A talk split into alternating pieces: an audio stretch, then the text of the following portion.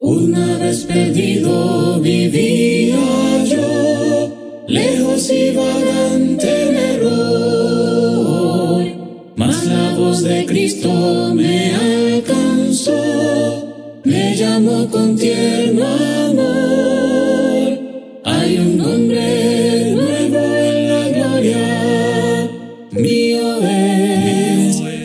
Gracias por estar con nosotros una vez más en Apuntando a la Gloria.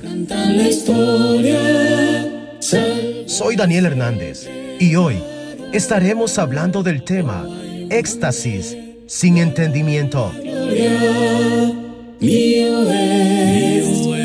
Maestro, bueno es para nosotros que estemos aquí y hagamos tres enramadas, una para ti, una para Moisés y una para Elías, no sabiendo lo que decía. Lucas capítulo 9, versículo 33.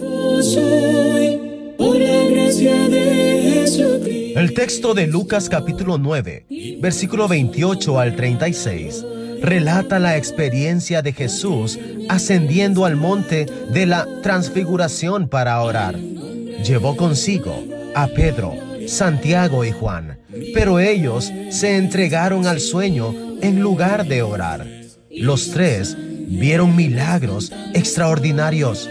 Moisés y Elías glorificados, Jesús transfigurado, una nube brillante y una voz divina reafirmando la filiación de Jesús.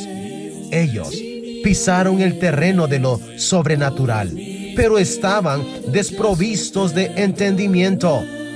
Al mismo tiempo que veían cosas maravillosas, tenían la mente vacía de discernimiento.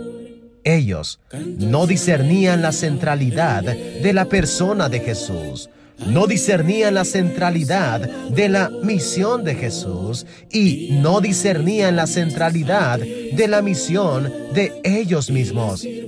La ausencia de oración les robó el discernimiento y la falta de discernimiento los llevó a tener miedo de Dios en lugar de deleitarse en el Señor. Todavía hoy, muchos buscan las cosas sobrenaturales, pero carecen de percepción espiritual. Corren tras milagros, pero no entienden las verdades esenciales de la fe cristiana. Experimentan éxtasis arrebatadores, pero no comprenden ni siquiera los fundamentos de la fe cristiana.